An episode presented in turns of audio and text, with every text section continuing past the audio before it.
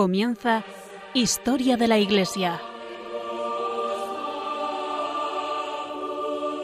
Un programa dirigido por Alberto Bárcena.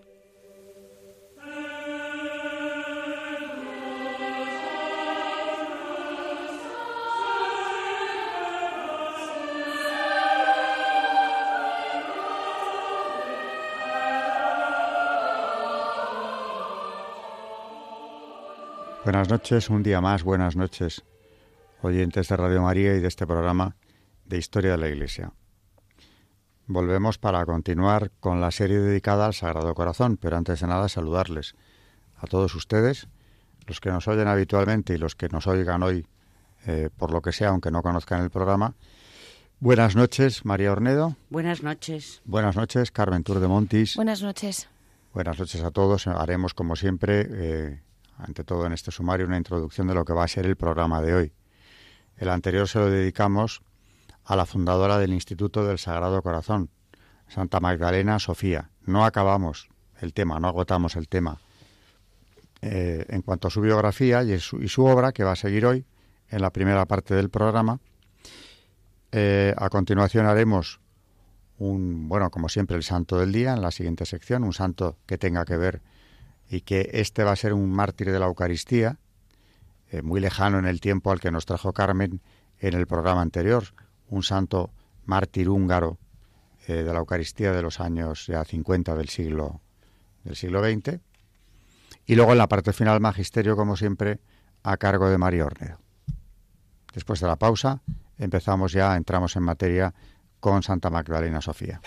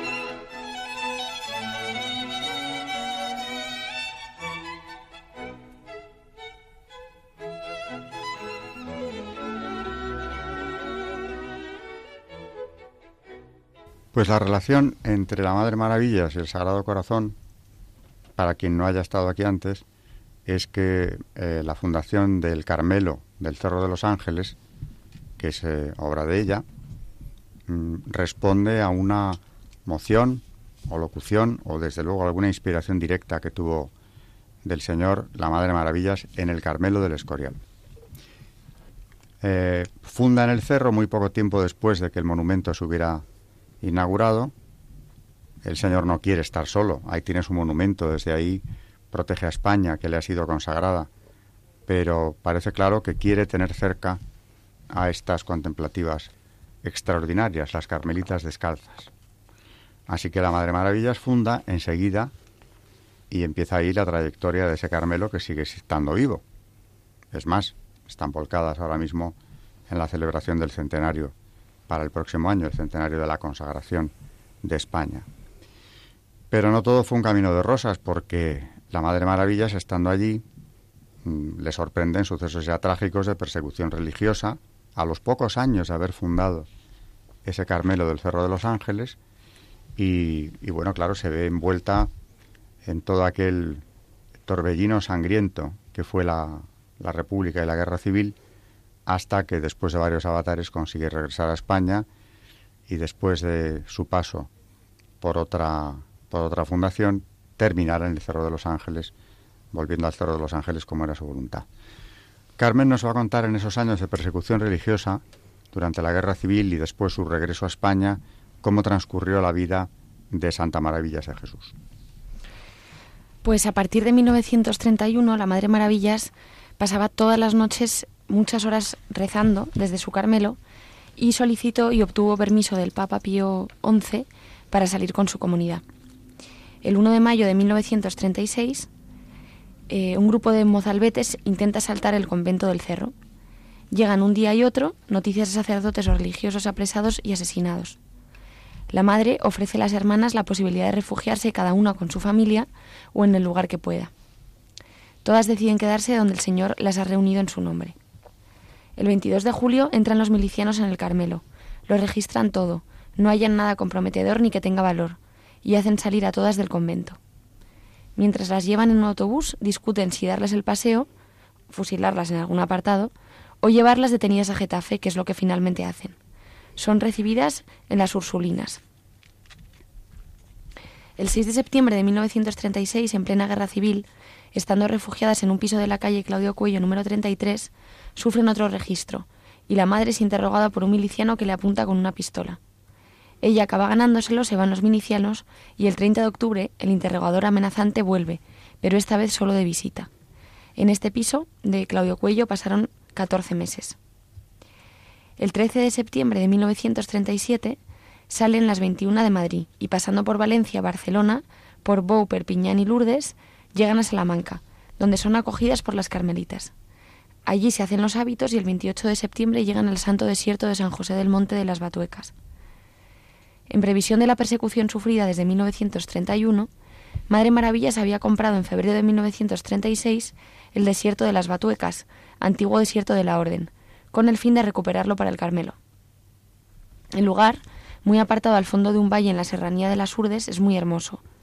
Aunque convento y ermitas estaba todo en ruinas, quedaba junto al río y tenía mucha vegetación. El obispo de Coria pide a la madre que funde allí y aunque ésta hubiera preferido volver al cerro, en cuanto fuera posible y desde allí fundar, accede y el 1 de marzo de 1939 se erige el convento de Batuecas, lugar de paz y de silencio. El obispo de Madrid les escribe, en forma inesperada, que regresen cuanto antes al cerro, pues las tropas nacionales están a punto de tomar la capital.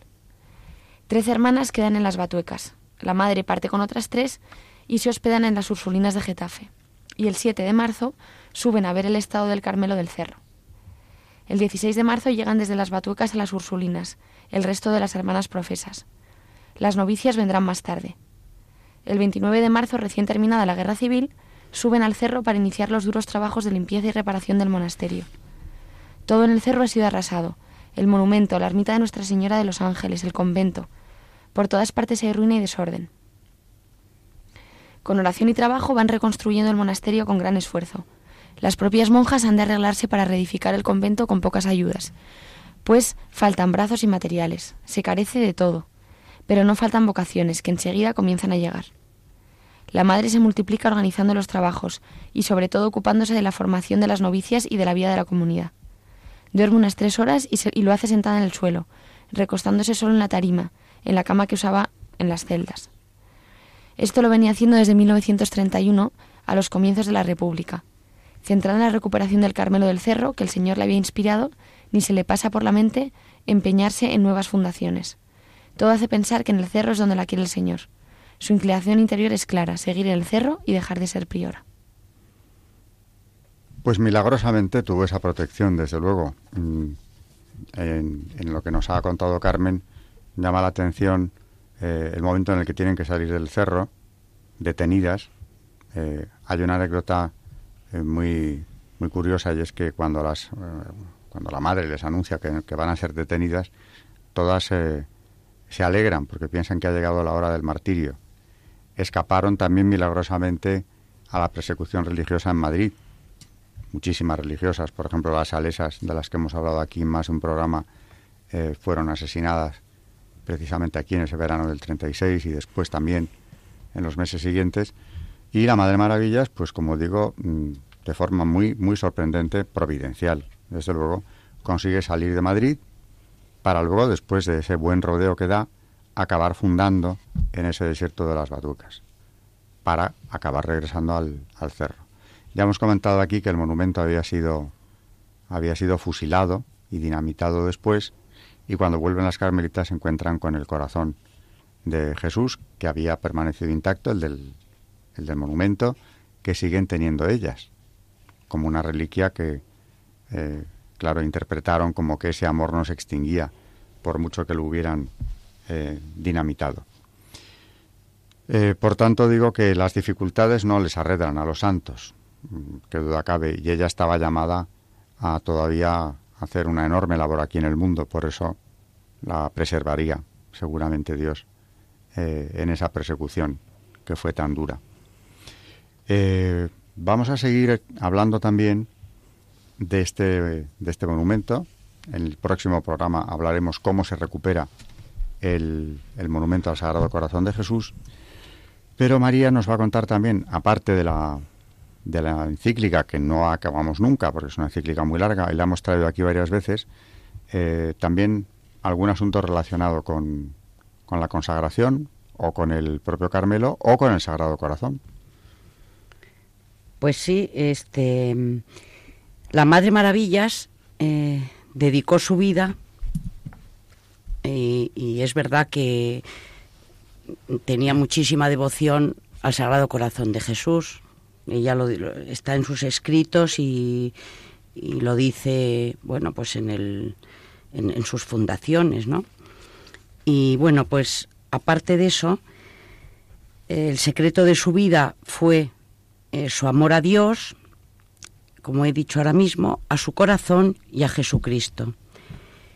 Sus hijas se dieron cuenta mmm, de su total pobreza carmelitana, no solamente para ella misma, sino también para sus conventos.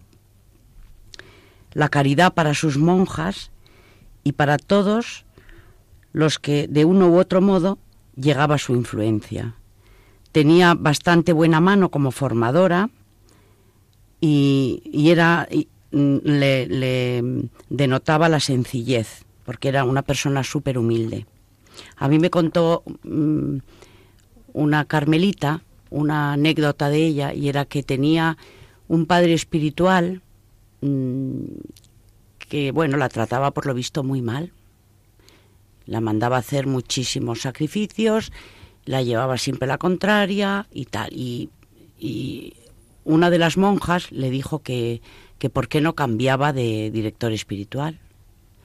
Y ella dijo que no, que al revés, que cuanto más se le exigiera, más daría y que si se le exigía menos, pues iba a dar muchísimo menos. Y que si era la voluntad de Dios, por supuesto, lo aceptaba.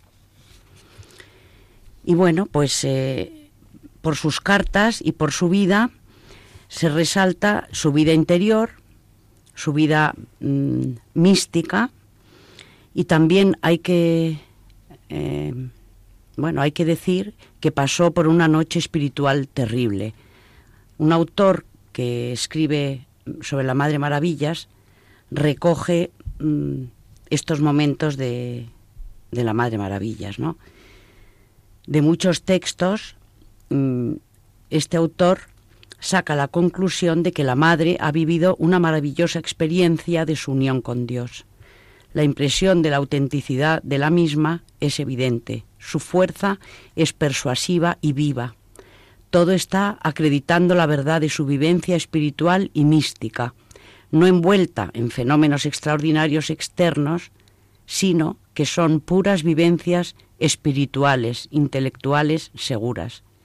Este ha sido su carisma personal y funcional de la Madre Maravillas. Esta es su, misión y su mensaje, proclamar con su vida y sus carmelos la vigencia y actualidad de la obra teresiana en toda su pureza.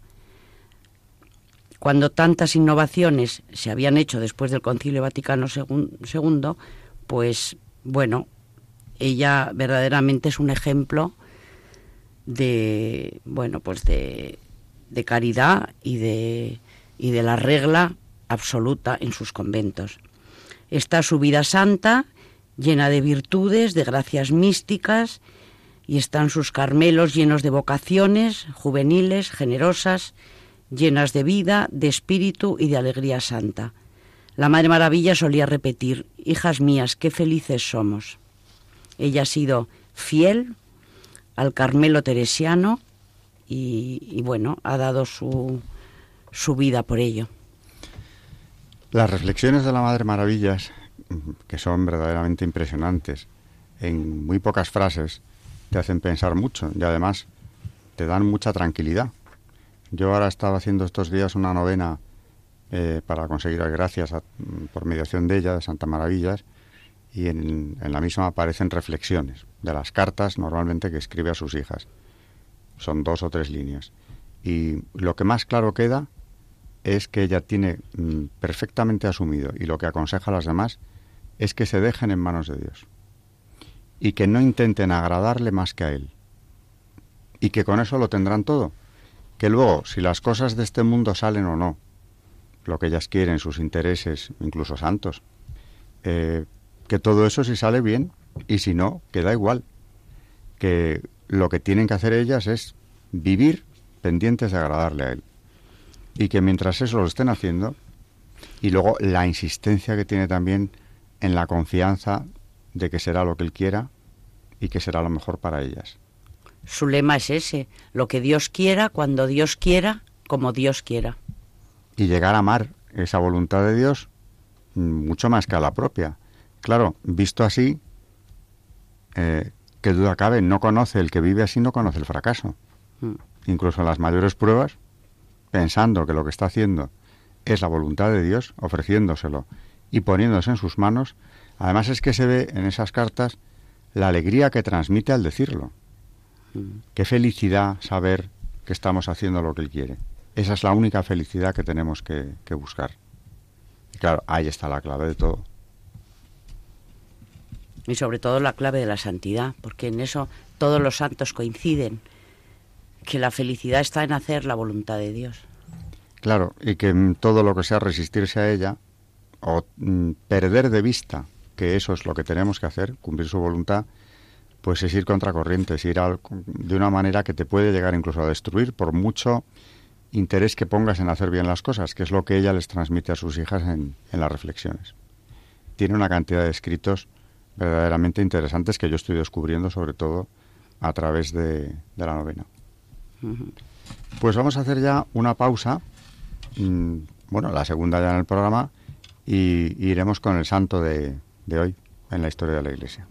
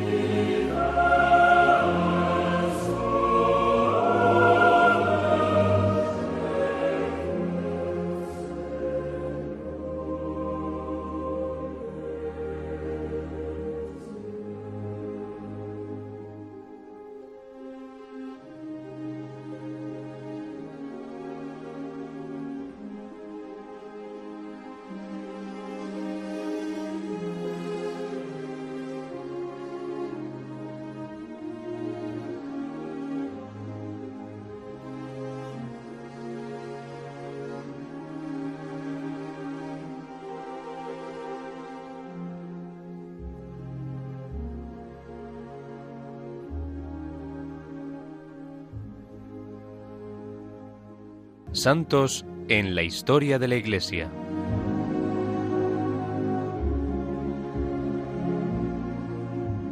Pues hoy vamos a hablar de Juan el Bautista, que la Iglesia celebra normalmente la fiesta de los santos en el día de su nacimiento, eh, a la vida eterna, que es el día de su muerte, pero en el caso de San Juan se hace una excepción y se celebra el día de su nacimiento. San Juan el Bautista fue santificado en el vientre de su madre cuando la Virgen María, embarazada de Jesús, visita a su prima Isabel según el Evangelio. Esta fiesta conmemora el nacimiento terrenal del precursor. Es digno de celebrarse el nacimiento del precursor ya que es motivo de mucha alegría tener a quien corre delante para anunciar y preparar la próxima llegada del Mesías, de Jesús. Fue una de las primeras fiestas religiosas y en ella la Iglesia nos invita a recordar y aplicar el mensaje de Juan. Isabel, la prima de la Virgen María, estaba casada con Zacarías, quien era sacerdote, servía a Dios en el templo y esperaba la llegada del Mesías que Dios había prometido a Abraham. No habían tenido hijos, pero no se cansaban de pedírselo al Señor. Vivían de acuerdo con la ley de Dios. Un día, un ángel del Señor se le apareció a Zacarías, quien se sobresaltó y se llenó de miedo. El arcángel Gabriel le anunció que iban a tener un hijo muy especial, pero Zacarías dudó y le preguntó que cómo sería posible esto si él e Isabel ya eran viejos.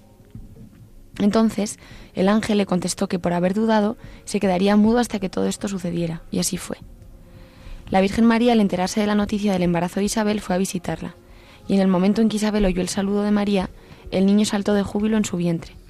Este es uno de los muchos gestos de delicadeza, de servicio y de amor que tiene la Virgen María para con los demás. Antes de pensar en ella misma, también embarazada, pensó en ir a ayudar a su prima Isabel. El ángel había encargado a Zacarías ponerle por nombre Juan, con el nacimiento de Juan, Zacarías recupera su voz y lo primero que dice es, bendito el Señor Dios de Israel. Juan, creció muy cerca de Dios y cuando llegó el momento anunció la venida del Salvador, predicando el arrepentimiento y la conversión y bautizando en el río Jordán. Juan Bautista es el precursor, el precursor, es decir, el enviado por Dios para prepararle el camino al Salvador. Por lo tanto, es el último profeta, con la misión de anunciar la llegada inmediata del Salvador. Juan iba vestido de pelo de camello, Llevaba un cinturón de cuero y se alimentaba de langostas y miel silvestre. Venían hacia él los habitantes de Jerusalén y Judea y los de la región del Jordán. Juan bautizaba en el río Jordán y la gente se arrepentía de sus pecados. Predicaba que los hombres tenían que cambiar su modo de vivir para poder entrar en el reino que ya estaba cercano. El primer mensaje que daba Juan Bautista era el de reconocer los pecados, pues para lograr un cambio hay que reconocer las fallas. El segundo mensaje era de cambiar la manera de vivir, esto es, el de hacer un esfuerzo constante para vivir de acuerdo con la voluntad de Dios. Esto serviría de preparación para la venida del Salvador. En suma, predicó a los hombres el arrepentimiento de los pecados y la conversión de vida. Juan reconoció a Jesús el pedirle él que lo bautizara en el Jordán. En ese momento se abrieron los cielos y se escuchó la voz del Padre que decía, Este es mi Hijo amado. Juan dio testimonio de esto diciendo, Este es el Cordero de Dios, reconoció siempre la grandeza de Jesús, del que dijo no ser digno de desatarle las correas de sus sandalias, al proclamar que él debería disminuir y Jesús crecer, porque el que viene de arriba está sobre nosotros. Fue testigo de la verdad hasta su muerte. Murió por amor a ella. Herodías, la mujer ilegítima de Herodes, pues era en realidad la mujer de su hermano, no quería a Juan el Bautista y deseaba matarlo, ya que Juan repetía a Herodes, no, es, no te es lícito tenerla. La hija de Herodías, en el día de cumpleaños de Herodes, bailó y agradó tanto a su padre que éste juró darle lo que pidiese. Ella, aconsejada por su madre, le pidió la cabeza de Juan el Bautista. Herodes se entristeció, pero por el juramento hecho mandó que cortara la cabeza de Juan el Bautista, que estaba en la cárcel.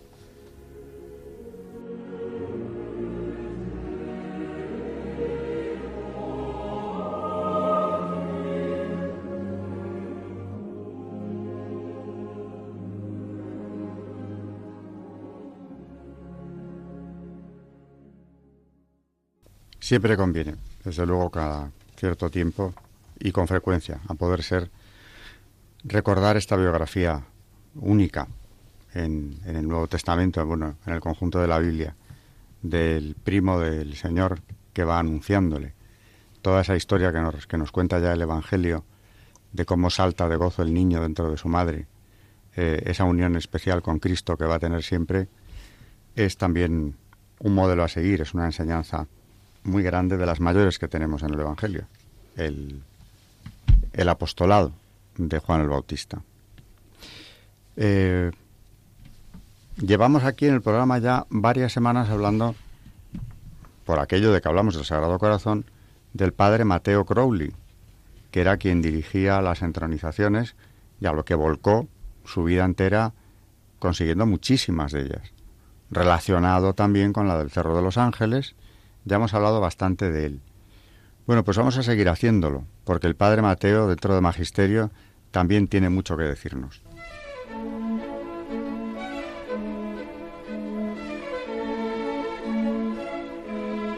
El Magisterio de la Iglesia.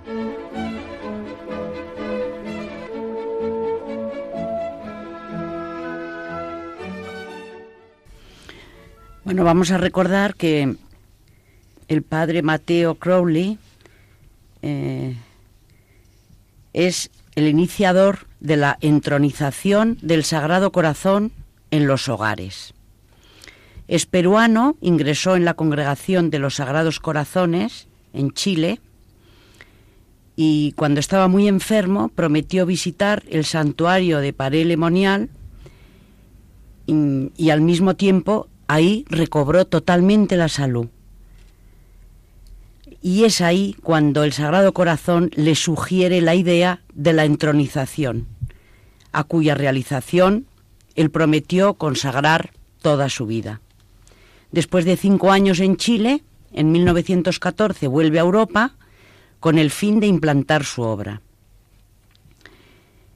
En medio de todo esto, mm, supo que había estallado la guerra en Europa y no obstante prosiguió su viaje. Se presentó a, su santidad Pío X, le expuso su pensamiento y le dijo que, que por favor si le podía conceder su autorización para realizar la entronización del Sagrado Corazón en los hogares.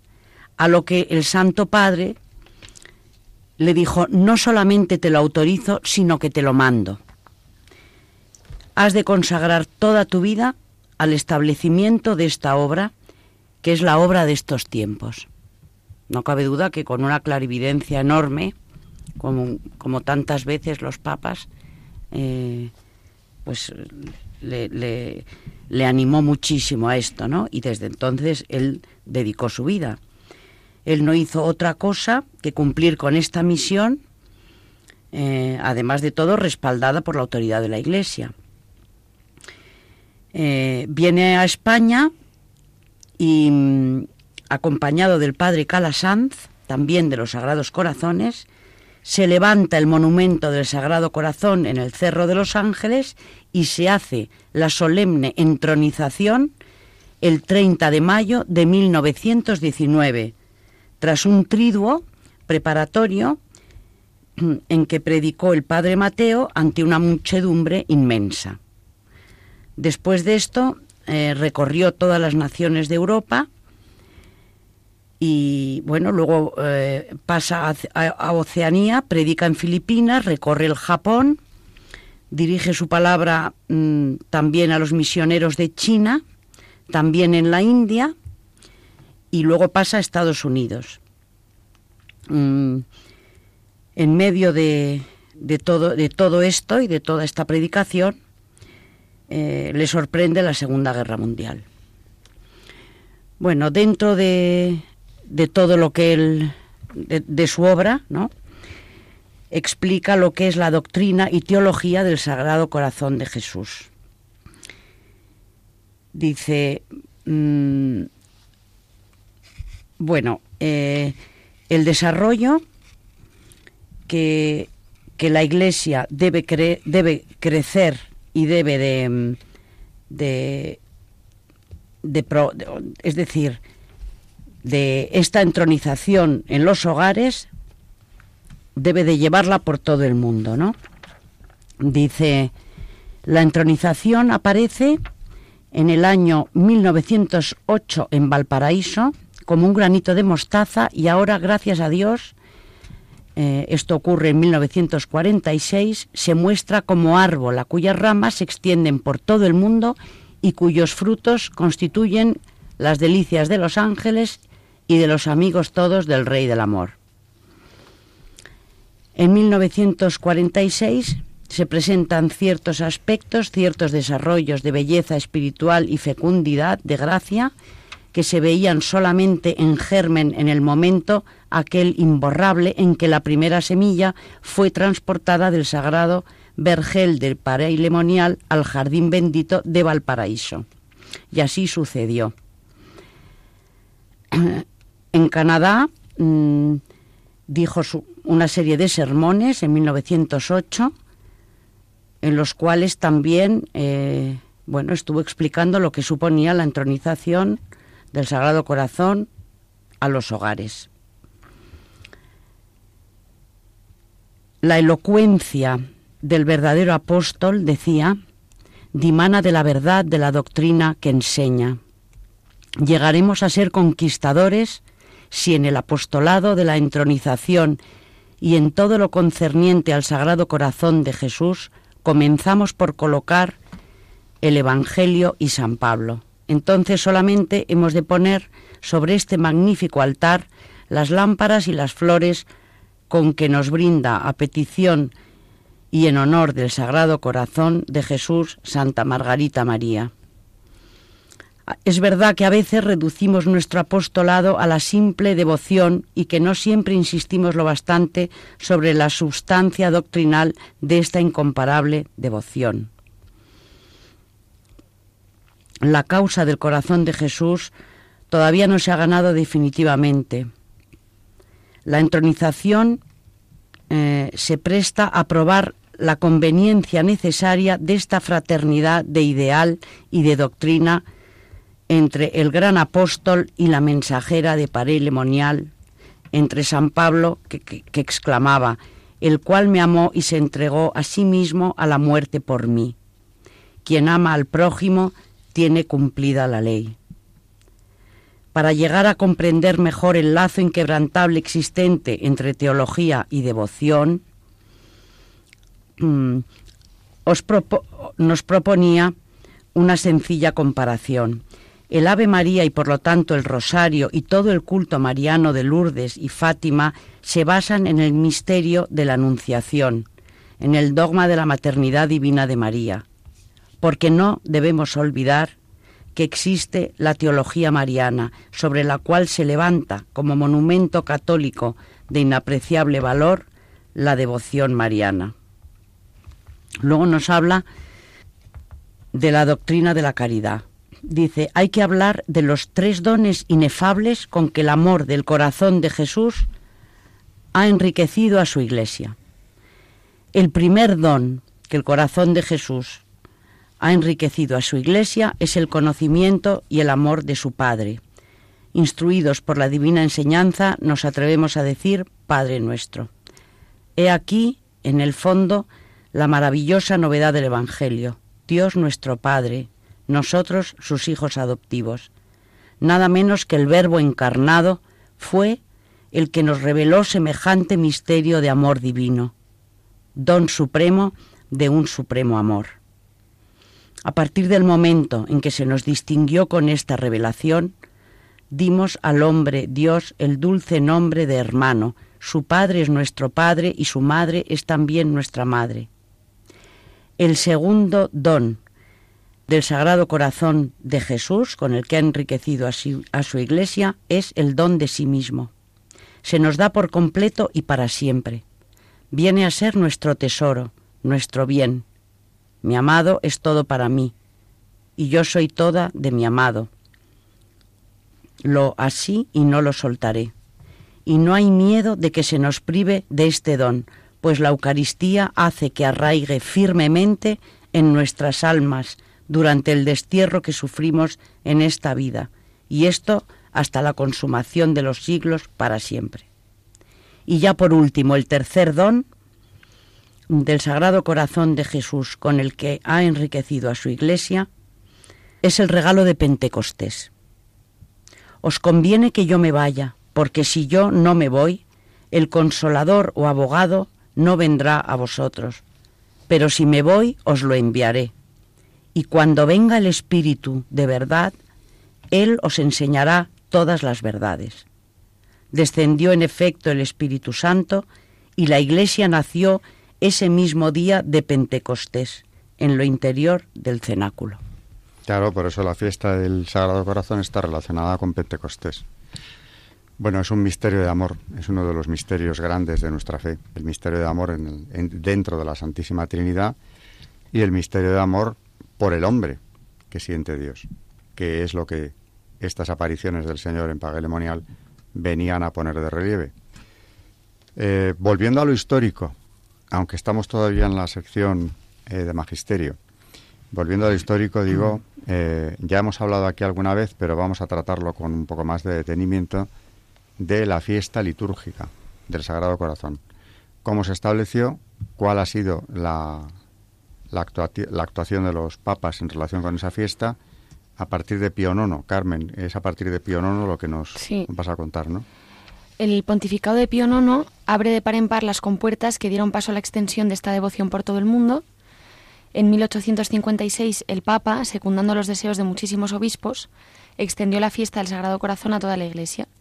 Fue un hecho decisivo porque desde entonces, como afirma el documento litúrgico El culto al Sagrado Corazón, como río desbordado superó todos los obstáculos y se difundió por todo el mundo. La beatificación de Margarita significaba la aceptación por parte de la Iglesia del núcleo esencial de sus revelaciones. Entre los momentos culminantes de aquella marcha triunfal se debe recordar la consagración de la Iglesia al Sagrado Corazón el 16 de junio de 1875. Luego en el pontificado de León XIII se acentuó el carácter señorial esplendoroso del culto al Sagrado Corazón. En 1899 el Papa eleva la fiesta al mayor rango litúrgico, fiesta de primera clase con octava, es decir, ocho días para honrar el corazón de Jesús. Al traspasar los umbrales del siglo, el Papa dispuso en la encíclica Anum Sacrum la consagración de toda la humanidad al corazón de Jesús. Esto León XIII. Luego San Pío X mandó recitar todos los años en la fiesta del Sagrado Corazón el acto de consagración. Benedicto XV canoniza a Margarita María Lacoque. Eh, Pío XI reafirmaba el reinado social de Cristo al instituir la fiesta de Cristo Rey en la encíclica Quas Primas, mientras su, encíclica Miserentissimus Redemptor ensalzaba la devoción al corazón de Jesús como el compendio de toda la religión y aún la norma de vida más perfecta. Luego Pío XII, en su encíclica Aurietis Aquas, traza una síntesis doctrinal y profunda, eh, y con aquel documento de Pío XII eh, se puede decir que se fija la doctrina dogmática sobre el corazón de Jesús y se le asegura su culto como un patrimonio irrenunciable de la Iglesia. Luego Juan Pablo II, que tiene preciosos y abundantes textos dedicados al corazón de Jesús, y que en 1994 escribió una carta con motivo de, de su 150 aniversario.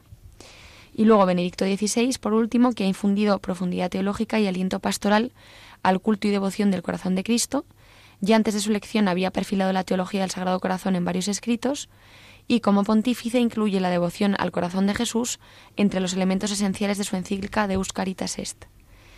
Ha expresado, expresó este Papa el misterio del amor de Dios a través del corazón traspasado en la carta conmemorativa de los 50 años de Laurietis Aquas y consagró a todos los jóvenes del mundo el Sagrado Corazón en la Jornada Mundial de la Juventud de Madrid en el 2011. Así que un poco este ha sido el recorrido desde que eh, Pío IX le pues hace oficial esta fiesta del Sagrado Corazón. Tú estás consagrada al Sagrado Corazón, por tanto, por el propio Benedicto XVI en aquella jornada eh, mundial. Tenemos una fórmula, tú has mencionado ahora una fórmula de consagración de San Pío X, eh, que es la autorizada por él y con la que se puede consagrar, desde luego, naciones, personas, familias, eh, el emperador Carlos de Austria, antes de morir, ya en el exilio, consagró a toda su familia al Sagrado Corazón y decía que a partir de ahí, el que ya le quedaba poca vida a pesar de su juventud, su tranquilidad era enorme porque estaban en manos del nuevo jefe de familia, decía él. Esa fórmula de San Pío X, eh, María nos la va a traer aquí ahora.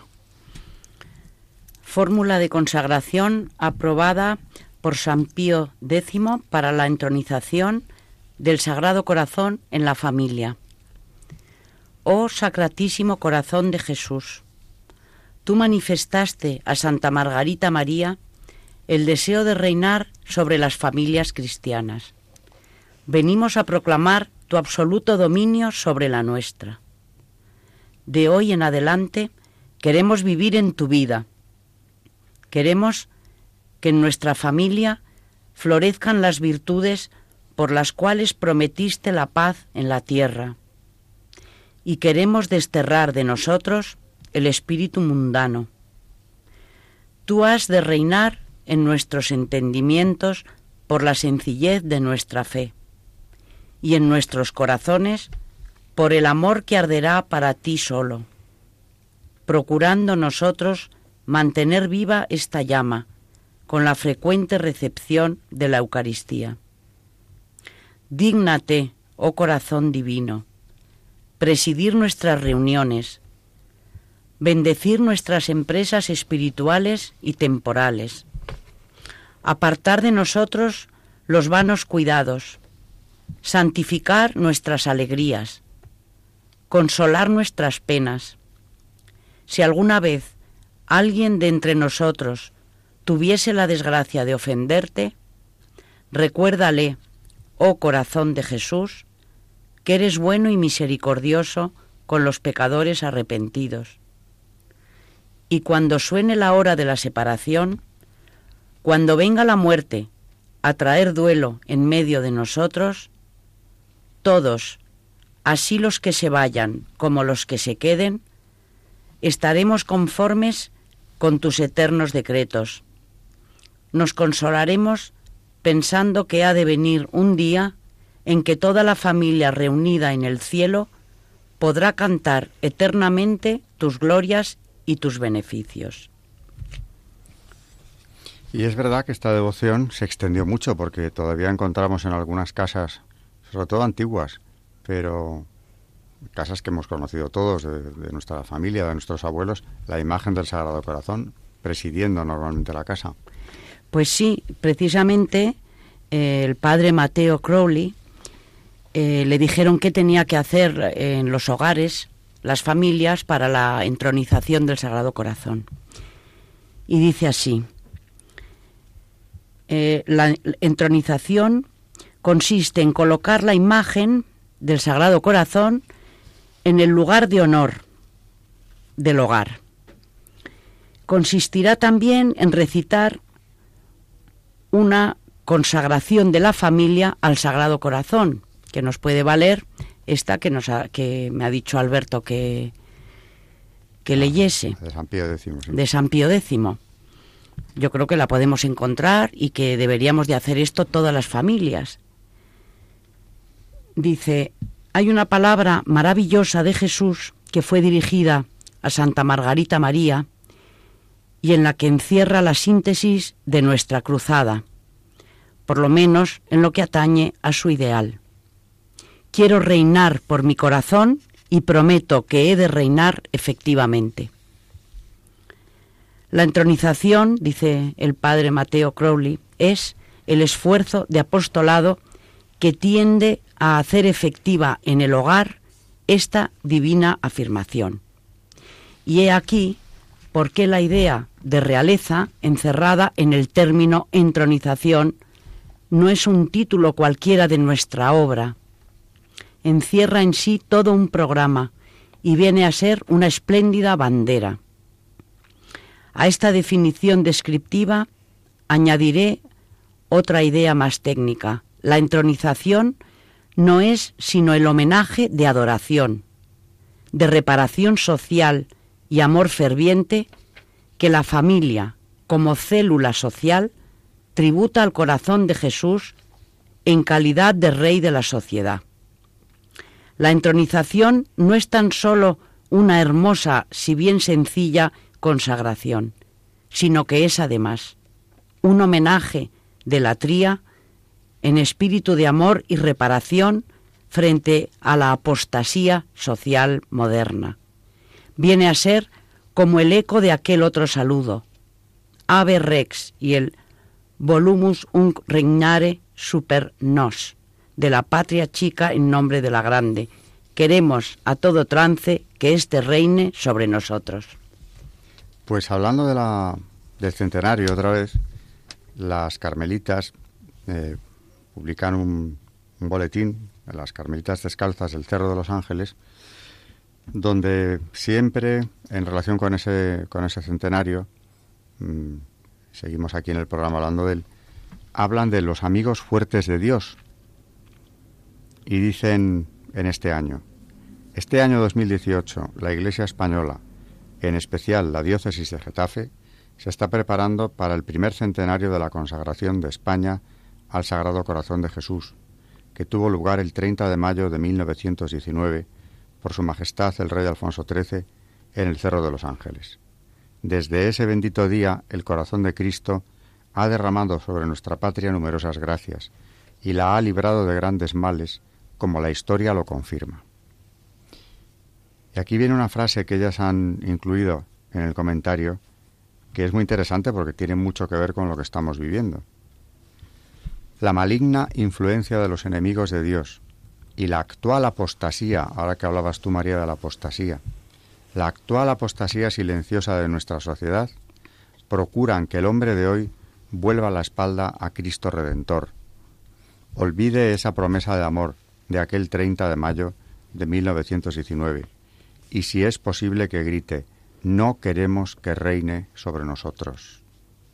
Es decir, que es una denuncia muy fuerte de cómo no es simplemente una tibieza en el espíritu, sino un rechazo de ese reinado de Cristo. Son tiempos recios, siguen diciendo con palabras de Santa Teresa, estos que vivimos, tiempos en los que, como diría también ella, son menester amigos fuertes de Dios. Por eso exclama también la Santa, Oh cristianos, tiempo es de defender a nuestro Rey y de acompañarle en tan gran soledad, que son muy pocos los vasallos que le han quedado, y mucha la multitud que acompaña a Lucifer, y lo que es peor, que se muestran amigos en lo público y véndenle en lo secreto. Casi no haya de quién se fiar. Y dirigiéndose a Jesucristo, con el corazón desgarrado, lanza esta expresión desgarradora.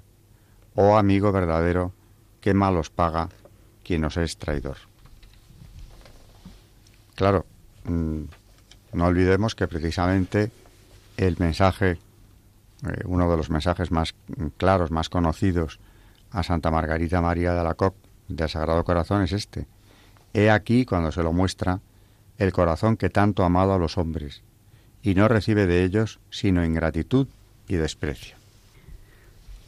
Decía también el padre Mateo Crowley que mm, la situación de la sociedad y del mundo de aquel entonces, que a mí me recuerda mucho a la situación que tenemos ahora, ¿no? es muy grave y que tenemos que confiar en aquel que venció al mundo. Eh, decía Pío XI, estamos viviendo las horas más negras y angustiosas que haya pasado la humanidad desde los días del diluvio, pero la Iglesia abriga una esperanza firmísima de salvación, pues vivimos en pleno triunfo y en la hora del corazón de Jesús. El mismo mm, Jesús, ¿no? Mm, corazón de Jesús dijo, he de reinar a pesar de Satanás y sus secuaces. Reinará mi corazón. Y bueno, mm, esto de la entronización de, los hogares al Sagrado Corazón de Jesús, yo creo que es un momento, desde luego, muy importante que lo deberíamos de hacer, máxime en este centenario, ¿no? Decía, eh, decía el padre Mateo, el hogar está Mm, siendo satánicamente mm, perseguido en estos días, ¿no? Dice, el huracán de odio que se ha desencadenado contra la familia no puede ser más tremendo, pero tengamos serenidad, porque tenemos maravillosas promesas.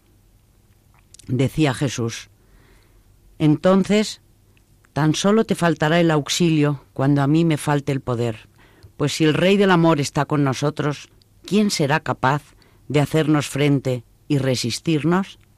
Vayamos adelante ahora más que nunca. Parece que estaba hablando hoy el, padre Crowley. Es que el ataque a la familia mm, es un ataque a Dios. Ah, hay una publicación de las obras de Marx y Engels juntos donde se contiene esta afirmación. El secreto de la Sagrada Familia es la familia. Para acabar con una con esta hay que acabar con la antigua. Es decir, eh, mientras la familia resista, mientras sea fuerte, es difícil que la familia de Nazaret sea destruida. De ahí el empeño que tienen los enemigos de Dios, precisamente en que la familia, la, la familia terrenal, ¿no? desaparezca. Sobre todo el empeño que tienen ya no, o sea, en destruir a la humanidad, porque si atentamos contra la familia, que es donde tienen que nacer los niños, y no nacen niños, puesto que ya el ejemplo de familia que se propaga, ¿no? Yo lo oía estos días con estos días del orgullo gay, estos días pasados, en los cuales se decía, eh, dirigiéndose a la sociedad,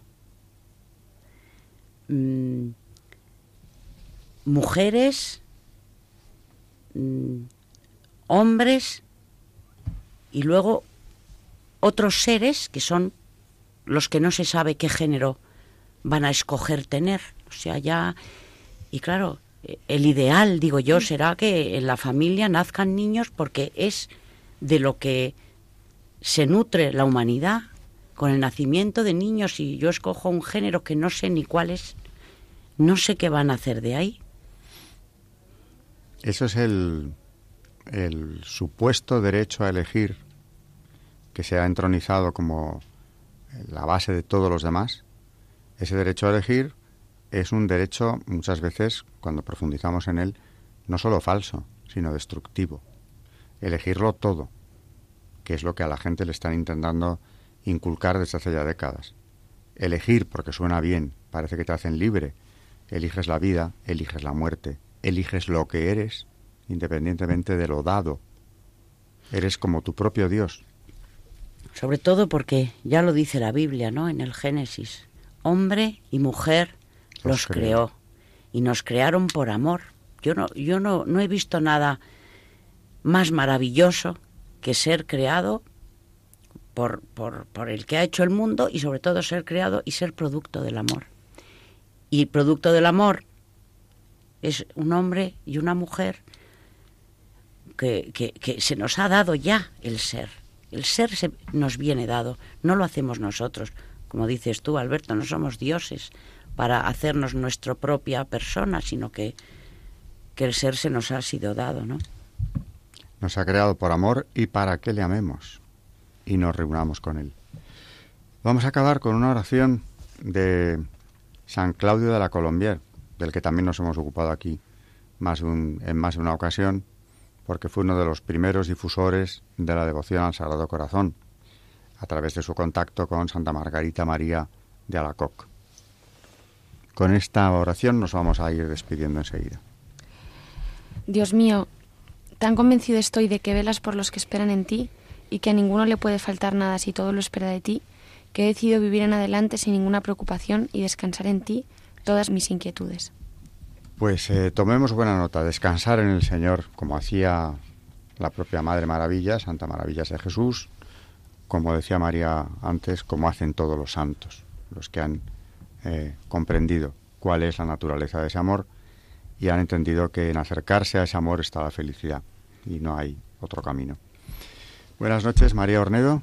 Buenas noches y gracias. Buenas noches, Carmen Tour de Montis. Buenas noches a todos. Y buenas noches a todos nuestros oyentes. Hasta el próximo programa aquí en Historia de la Iglesia en Radio María.